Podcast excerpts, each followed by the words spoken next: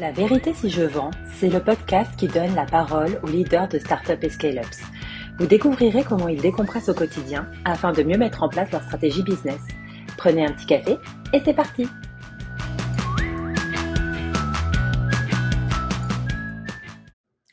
Bonjour à tous et bienvenue dans un nouvel épisode de La vérité si je vends. Je suis aujourd'hui avec Sonny Paris. Comment vas-tu Sonny? Très bien. Euh, bonjour Hugo, comment vas-tu? Oui, c'est la première fois qu'on me demande. Ça va très bien aussi, je te, je te remercie. Alors, du coup, tu es le CEO et cofondateur de You Don't Need CRM, euh, nom qui reste un peu en, tête. Euh, si tu dois expliquer en une, minute ce que tu fais, qu'est-ce que tu dirais à, l'audience du coup? Alors en fait, on, on, édite un produit qui s'appelle No CRM et qui est un logiciel de prospection commerciale et qu'on a mis en place parce qu'on s'est aperçu que les, en général les commerciaux n'aimaient pas utiliser des CRM, ça, ils avaient l'impression que ça les ralentissait et on pense qu'ils avaient cette impression à juste titre parce qu'en fait le CRM c'est un outil pour, euh, pour gérer de la donnée et, et, vendre c'est un processus. Tu pars d'un prospect froid, pas qualifié, nécessaire, pas nécessairement qualifié, tu veux l'amener et le transformer en client. Donc nous on est là pour aider les commerciaux dans leur travail quotidien et pas tellement pour les équipes marketing, direction, euh, ou administrative. Voilà, vraiment aider les managers et les commerciaux à closer plus de deals. C'est ça qui est bien, c'est qu'en plus vous êtes vraiment spécialisé sur les commerciaux, où là les autres CRM essaient de répondre un peu à tout, donc du coup j'imagine que vous avez des, avantages qui sont, qui sont assez importants là-dessus. C'est ça, on est très vertical et ensuite pour les autres, parce qu'évidemment le métier du commercial c'est pas toujours que vendre, on, a beaucoup d'intégration ou de connexion via du no-code, on est très très mmh. fort en no-code. On a une très grosse API aussi pour les gens qui sont plus pointus. Donc voilà, oui, oui, on se spécialise vraiment sur la partie sales. Super, euh, merci à toi. Alors, tu, me disais juste avant en préparation qu'il y avait une, passion que tu aimais faire avec ta fille qui t'aide un peu à, déconnecter, à pas penser, euh, pas penser à ta boîte. Qu'est-ce que tu peux nous en dire un, petit peu plus du coup? Oui. Bah alors en fait, moi, j'adore, j'adore la cuisine, j'adore faire à manger. Hein. ça, c'est vraiment quelque chose d'important pour moi, y compris parce que justement dans la cuisine, il y a un côté, en fait, euh, euh, je vais dire presque méditatif. J'aime pas tellement ce mot, ce, mot-là parce que ça, je trouve que c'est un peu, peut-être un peu, un peu trendy. Mais mm-hmm. l'idée, c'est qu'à un moment, tu as un temps pour toi et éplucher des légumes. Finalement, c'est assez sympa, éplucher des légumes, couper des légumes.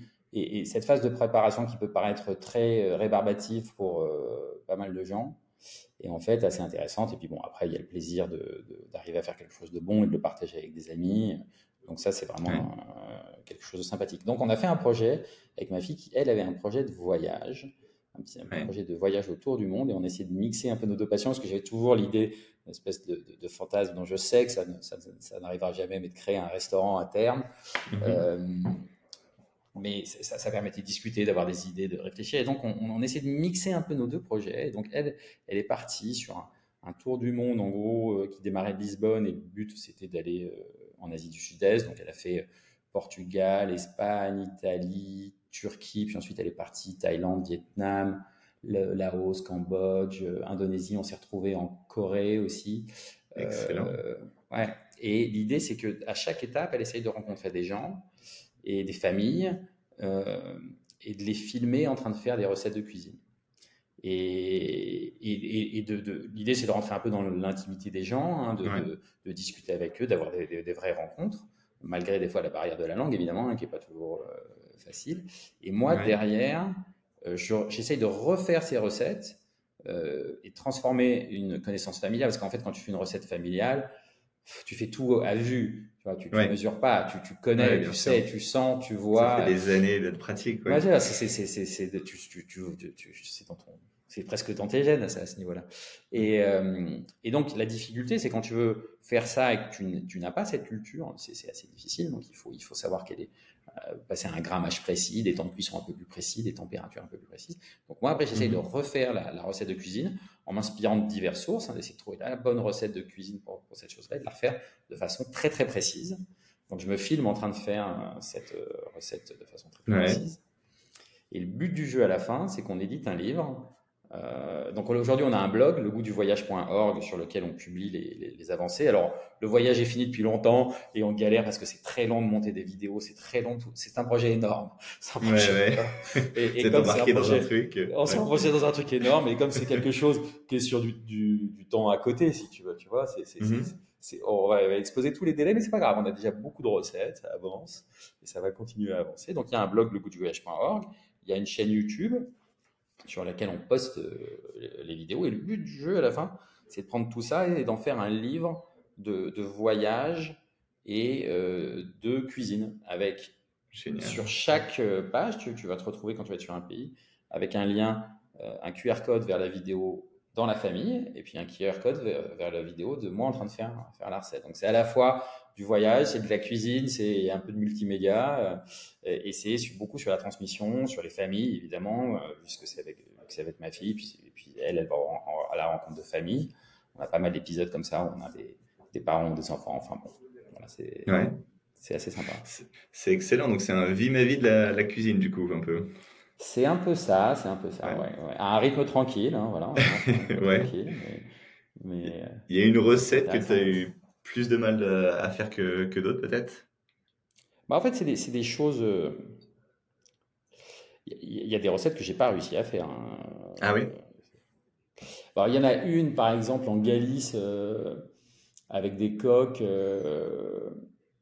C'était pas bon. J'ai raté le truc, ça, ça allait pas. Parce qu'en fait, ils ont un truc particulier, ils font des choses avec de la farine de maïs, ils ont leur propre moulin un peu mmh. partout. Euh, où ils font, donc il y a une partie un peu technique, et là je n'étais pas sûr d'avoir le, produit. Et il y en avait une autre recette, assez basique pourtant, de, de brochettes saté euh, euh, du Comore, du Timor, pardon, du Timor oriental. Ouais. Et en fait, qui est un peu différente. Et je l'ai faite deux fois. C'était bon, c'était bon, mais je, je sens bien que j'étais pas au goût qu'il fallait. Euh, il y a une certaine acidité que bon, j'ai fait des erreurs, donc il faut que je la refasse encore. C'est là à un moment donné, je reviendrai dessus, je la referai une troisième fois pour arriver à un truc euh, qui est bon. Ouais, des fois il y a des recettes qui sont que je fais ou qui sont pas terribles. Voilà, bon, bah, c'est là peut-être qu'on la mettra pas dans le livre. C'est ce que j'allais dire parce que ça doit pas être évident, surtout pour la, autant en Europe euh, peut-être moins, mais pour la, retrouver les mêmes produits qu'elle a pu avoir en Asie, ça doit pas pas être chose facile, ouais. Alors moi je suis très habitué, j'aime beaucoup la cuisine thaïlandaise. Euh, et j'aime beaucoup la cuisine asiatique. Donc, euh, c'est plutôt des cuisines que je connais assez bien et que je fais assez bien. Et donc, je connais plutôt bien les produits. Par contre, l'Indonésie, par exemple, je connais pas du tout. Et Timor aussi, oriental, ça, je connais pas du tout. Donc, j'ai plus de difficultés. Mais tout ce qui va être sur les parties euh, Thaïlande, Vietnam, Corée, Corée, mm. on y a été. Euh, Bon voilà, et puis bon, j'habite à Londres, donc à Londres tu trouves quand même, même si c'est un peu compliqué, c'est pas aussi simple qu'à Paris. Paris c'est le temple pour trouver des produits de partout dans le monde et de qualité. Mais ouais, non, ça je trouve. Ça c'est pas une difficulté majeure pour moi. C'est aussi pour ça, on, a on aime beaucoup l'Asie, on aime beaucoup la cuisine asiatique, et c'est pour ça que ça tourne aussi autour de la, de la cuisine du sud-est du sud asiatique. Ouais, non, et puis la cuisine thaï, effectivement, elle est assez variée et beaucoup, euh, ouais, je, je, te rejoins là-dessus, ouais. Ah bah, et bah, vivement que le livre, euh, livre sorte du coup. C'est ça, mais enfin, vous pouvez regarder. Là, y a, y a trop de Alors, je ne donne plus de date. Je ne donne plus de date. Je ne donne plus de date. À un moment donné, ça suffit d'être en retard. Mais vous pouvez regarder la progression sur le goût du voyage.org ou sur la chaîne YouTube euh, Le goût du voyage euh, et aller regarder différents éléments. On va aller voir ça alors. Voilà, puis ça prend son temps. Voilà. Super, on va regarder ça alors. Et tu me disais, donc tu as deux conseils que tu as reçus dans ta carrière qui ont eu un, fort impact. Quels étaient ces conseils du coup? Oui, bah, c'est des conseils euh, assez euh, que j'ai reçus euh, assez jeune. c'était au moment où, les deux, c'était au moment où je faisais ma, thèse de physique. Mm-hmm. Je connaissais rien à l'entrepreneuriat et j'ai travaillé notamment dans une, petite entreprise qui commençait le développement web aussi. C'est un peu comme ça que j'ai appris le développement web. Ça s'appelait Netic. J'ai travaillé un moment de temps partiel pour gagner un peu d'argent pendant pendant ma thèse. Et le, le, fondateur euh, et dirigeant euh, de la boîte, Eric, euh, Eric Ouvnagel à l'époque, m'a dit, parce qu'on faisait du service, mais il dit le service, c'est pas le bon truc pour gagner de l'argent. Ce qui, ce qui est important, c'est de faire du produit, parce que le produit, tu peux en refaire. voilà, tu as, une économie d'échelle, évidemment, hein, mmh. surtout dans le logiciel. Et si tu veux, j'ai retenu cette phrase, ça m'a resté. C'est vrai que depuis, ça a été un, driver complet parce que je me focus exclusivement sur, sur le produit. Et puis ça, ça correspond plus aussi évidemment à ma mentalité, à ce que je sais faire, qui est plus de bon, la, résolution de problèmes, de la construction. mais, mais voilà, j'ai toujours gardé ce. C'est un très bon conseil. C'est un très bon conseil que j'ai reçu et qui m'a permis de, de bien réussir ma vie professionnelle. C'est ce que j'allais dire. Du coup, c'est quoi? Ça t'a créé un peu cette obsession sur je veux créer le meilleur produit pour, pour les commerciaux? Comment alors, moi, moi, première boîte, j'avais créé une boîte qui s'appelait Weborama à l'époque, euh, mhm. qui faisait aussi comme ça du SaaS autour des statistiques. Euh, au départ, il y avait un classement de sites, puis c'est devenu un, outil Martech. Donc, j'ai vraiment, voilà, moi, j'ai ce goût du produit. J'adore faire des produits SaaS. Moi, j'ai découvert Internet au tout début. Hein. Mon premier site web, c'était 1996. Euh, justement, mon autre passion, c'est les jeux. Et, j'avais un, créé aussi pendant ma thèse. Au milieu de ma thèse, j'ai eu un petit peu de temps. Au début, à la fin, ça a été très intensif au niveau du travail, mais, mais, au milieu, euh, j'ai eu un, petit moment de creux. Il y a eu un petit moment de creux et j'ai fait un serveur de jeux de rôle à l'époque, en 1996. Donc, j'avais un serveur de jeux de rôle en ligne où il y avait déjà des échanges de mails, un chat en live, un forum. Donc, euh, ouais, c'est comme ça que j'ai découvert Internet et c'est comme ça que finalement, après, j'ai monté avec d'autres amis qui étaient, euh, dont un qui était aussi en, en, doctorat de physique et un autre qui était informaticien, Weborama, qui était, qui était notre, notre première entreprise. Donc, ça m'a donné ce goût du produit SaaS. Voilà, j'ai adoré le produit SaaS, le fait de s'affranchir de la problématique d'installer des choses sur des machines. Euh, j'ai tout de suite trouvé ça génial de pouvoir faire des choses dans un navigateur. Et je trouvais que ça, ça libérait euh, les, possibles. Ouais. Et donc, euh, ouais, j'ai toujours été très produit. On, le sent, le côté curieux, que ce soit, je pense, avec ta passion sur la cuisine, découvrir de nouvelles cuisines, essayer de les reproduire. Et là, ce conseil-là, comment développer un produit constamment, on, sent ce côté un peu passionné, en fait. Euh. Ah oui, tout à fait. Moi, je suis assez passionné, j'aime bien le côté. La curiosité et l'inventivité, je pense que c'est là où, je suis fort. Il y a des gens qui sont meilleurs en management, des choses comme ça. Moi, je pense que je suis pas très bon en management. Euh, mais je suis assez bon pour donner une impulsion, pour donner de l'envie et pour mmh. accompagner des gens dans une direction, tu vois, et, vendre mon projet et, le vendre aux équipes. Parce que je suis enthousiaste, tu vois. Naturellement, les choses me plaisent et naturellement, j'ai envie. Et donc, euh, ce qui m'empêche pas de faire d'erreurs et de, faire des choses, tu vois, dès qu'ils marchent pas, euh, tu vois, de me dire, ah, ça, ça va être super, flop total. C'est pas grave. Tu vois, les gens me croient encore. De temps en temps, ça marche. Et l'important, c'est que de temps en temps, ça marche. T'as pas besoin que ça marche à tous les coups. De temps en temps. Ouais. Non, j'arrive à, en général, j'arrive à convaincre tout le monde tout le temps. Ouais mais ça ne marche pas tout le temps, tu vois, à l'arrivée le, le, produit. Mais c'est pas grave puisque de temps en temps, il faut que ça marche. Donc ils savent qu'à un moment donné, bon, il y a un truc qui sera. Mais c'est vrai que moi, je me souviens à l'époque aussi des fois chez Weborama, mes équipes avaient limite peur. J'arrivais le matin, je fais, j'ai eu une idée. encore. encore. Ils en pouvaient plus. Ils en pouvaient plus. Alors j'ai pensé à un truc. Alors j'ai pensé, pensé à un truc. Ah, mon associé quand je l'appelle, il voilà, tu sais, il fait, alors, j'ai pensé à un truc. Oh. Mais bon, c'est sympa. T'as des épiphanies, c'est quand ces moments de, de révélation que ça t'arrive ah bah en général c'est la nuit. Je, me, je, pense à une époque j'étais un peu insomniaque aussi, à moins maintenant, parce que justement je pense comme ça. Tu vois, c'est des moments de tranquillité. Euh, pendant la cuisine aussi tu peux penser comme ça. Tu c'est bien d'avoir des moments où tu fais rien, euh, où t'es pas dans, dans, dans, dans, des tâches à accomplir. Ça permet de prendre du recul et de, et de réfléchir euh, à, à, ce qui est important et aussi à ce que tu pourrais changer. En fait, je pense que quand tu es ça, c'est un point. Voilà, ça, c'est un autre conseil. Voilà, je peux donner un conseil, par exemple, d'entrepreneur. C'est qu'en fait, il faut changer. Moi, aucune de mes boîtes n'a jamais fini à l'endroit où elle avait commencé. Mais pas du tout. C'est-à-dire vraiment, vraiment très loin. J'ai en général commencé limite par des boîtes qui étaient B2C et qu'on finit par faire du, du, du, logiciel B2B sur, sur quelque chose qui n'avait rien à voir. Et pourtant, il y a une continuité dans l'évolution. Il y a quelque mhm. chose qui fait sens. Donc, il faut toujours penser à regarder à côté de soi parce que peut-être qu'à côté de toi, tu as un truc que tu peux ramasser et qui, qui, peut être beaucoup, beaucoup plus rentable. Et tu veux te changer de marché et rentrer sur quelque chose qui va être beaucoup plus rentable. Et par exemple, un des exemples avec Weborama, à une époque, on était dans la mesure d'audience. Euh, et en fait, le travail de la mesure d'audience est très proche du, du, travail de la publicité en ligne. Et en fait, on a switché un moment vers la publicité en ligne parce que c'est là où il y a de l'argent. Tu vois, mmh. les gens. Euh, et, et, finalement, tu fais le même travail. Donc, euh, autant aller sur le travail où, où il y a de l'argent. Donc, il faut être très ouvert. Euh, aux opportunités qui sont à côté de toi et pas rester trop focus. Voilà, il faut, mélanger les deux et de l'énergie sur un sujet et en même temps de l'ouverture pour, voir les, les potentielles bifurcations ou les nouveaux produits que tu peux faire ou les nouvelles choses que tu peux créer. et je te rejoins beaucoup sur ce que tu dis, c'est effectivement, surtout en plus dans cet environnement un peu start-up, c'est dès que tu as une idée, effectivement, bah, l'appliquer, enfin, ça, ça, peut bouger très très vite, quoi. Et donc, une petite idée peut avoir un fort impact sur, sur ton business, comme tu le décrivais, elle a trouvé sa bonne niche client, du coup, sa bonne industrie où, où, se, se, concentrer en fait. Il y a une autre chose qui est importante aussi d'ailleurs dans, dans, la mécanique de maturation des idées, chez moi, mm-hmm. c'est de voir si elle passe l'épreuve du temps. Donc tu as une idée, tu en parles et tu regardes si dans le temps, tu le fais pas tout de suite. tu attends, peux éventuellement écrire des specs ou des choses comme ça de ce que ça pourrait être. Hein, tu peux. Tu peux que ça ouais. Et après, tu, tu, le laisses dans le temps et tu regardes si ça revient t'obséder.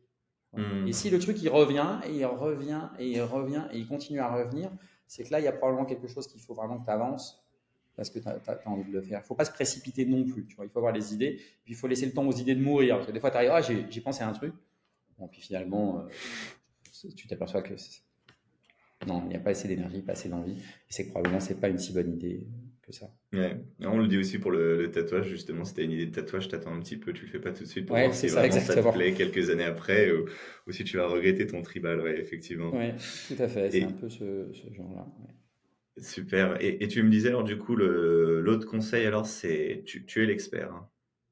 C'est ça. Alors, l'autre conseil, c'était quand justement, juste avant de soutenir ma, ma, ma thèse, euh, bon, bah, c'est un, peu impressionnant une thèse parce que tu, tu vas être devant des, gens qui sont des spécialistes, qui, travaillent depuis des années. Bon, tu as adopté un peu ton diplôme, de, ton vrai diplôme de fin d'études. Euh, tu vas être face au jury. Et, mon directeur de thèse m'a dit quelque chose de très juste. Il me dit Mais tu sais, Céline, n'oublie pas que tu. Sur, je faisais la conversion orthoparade à l'hydrogène. Sur la conversion orthoparade à l'hydrogène, le spécialiste mondial, c'est toi. Voilà. Et en fait, il avait absolument raison. J'avais travaillé 4 ans sur le sujet. Je le connaissais parfaitement. Mhm. Et, même si les gens, ils ont travaillé sur des choses annexes, même s'ils connaissent beaucoup plus de, de choses ailleurs et qu'ils ont une connaissance physique bien supérieure, une expérience bien supérieure, sur ce sujet précis, j'étais meilleur qu'eux.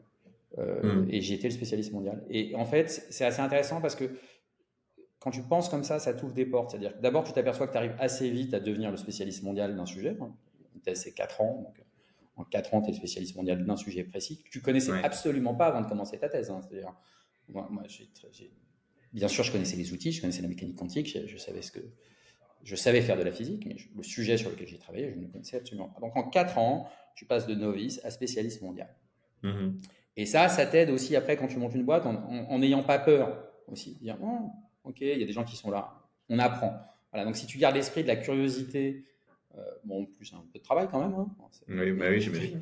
Mais ouais, si tu gardes cet esprit de curiosité, bah, tu arrives à quelque chose euh, d'intéressant. Et donc ça, ça m'a ça, m'a aidé et, c'est quelque chose que je répète assez souvent et que je dis aux gens. N'oubliez pas que le spécialiste, c'est vous. Tu vois, un sales, le spécialiste, c'est toi. Tu connais l'outil, tu connais la problématique, tu connais euh, tous les éléments. Donc maintenant, tu écoutes le problème du client pour savoir ce qu'il pense, mais n'oublie pas que toi, mm. tu es le spécialiste de ton sujet. Sois serein. C'est ce que j'allais te demander, du coup, comment ça se traduit dans, dans les équipes? C'est toi, justement, pour euh, les aider au niveau de la confiance et la culture que tu essaies d'établir au, sein de, nos CRM Comment, comment est-ce que ça se traduit? Non, mais c'est ça. bon, euh, après, c'est difficile de transmettre ça euh, une fois dans le management, mais c'est effectivement de transmettre une confiance, le fait, qu'on est sûr de notre produit, on est sûr de ce qu'on fait. Euh, voilà, on va rester à l'écoute, mais il ne faut pas être, faut pas être impressionné. Ça, c'est mmh. un message. on est bien. Il ne faut pas être arrogant. Hein, la question, c'est évidemment pas d'être arrogant mais serein. La force tranquille. J'aime bien ce que tu dis. Effectivement, je trouve que c'est très très vrai aussi dans le métier de sales, c'est que tu es censé quand même être l'expert en fait. C'est c'est ce que tu disais, l'écoute est extrêmement importante pour comprendre le besoin du client, etc. Mais c'est toi qui dois pouvoir dire, bah oui, on va pouvoir vous aider avec, euh, on a le bon outil pour, pour ça ou pas en fait. Est-ce que tu es expert? Bah, Après, tout à fait, tu as raison, mais tu es expert, mais c'est vrai que des fois, tu vois, il y a des questions techniques et, qui, arrivent sur lesquelles ils n'ont pas nécessairement la réponse. Et dis, ça aussi, c'est important de c'est pas grave de ne pas avoir la réponse à quelque chose. Hmm. Ça, je, ne sais pas. Je vais m'enseigner, puis je reviendrai vers vous avec la bonne réponse. Je préfère des gens qui disent ça. Là, on est en dehors de mon champ de compétences. Il n'y a aucun problème. On a des gens qui savent ça et qui sauront vous répondre. Donc moi, je prends la question et, je reviendrai vers vous avec la bonne réponse. Pas essayer de pipoter une réponse. Euh. J'adore, c'est ce que je dis tout le temps, effectivement. Surtout sur un produit technique, on est tous dans l'univers du, du SaaS on a des updates de produits qui sont presque toutes les semaines, donc tu, ne peux pas tout le temps être au courant. Et j'aime bien ce côté, bah, as un côté, tu vois, c'est pas vraiment une faiblesse, mais c'est au moins cette franchise, bah, je ne sais pas, mais je reviens vers toi sous 48 heures avec la réponse. C'est ce que ça te va en fait? Et cette franchise est, super importante, je trouve. Puis ça montre que ça ne te déstabilise pas de pas savoir. C'est pas un problème de pas savoir. Ouais. Ouais, il n'y a rien de pire que de faire semblant de savoir si tu sais pas effectivement. Bien sûr, ouais, ça c'est ça, ça, c'est un problème de faire semblant. Il ne faut pas faire semblant. Tu comprends Non. Tu comprends pas. Si tu comprends pas, tu dis attendez, je vais me renseigner, je note et euh, je. Super. Bah, merci à toi, Sonny. Est-ce que tu as un, un mot de, de la fin du coup?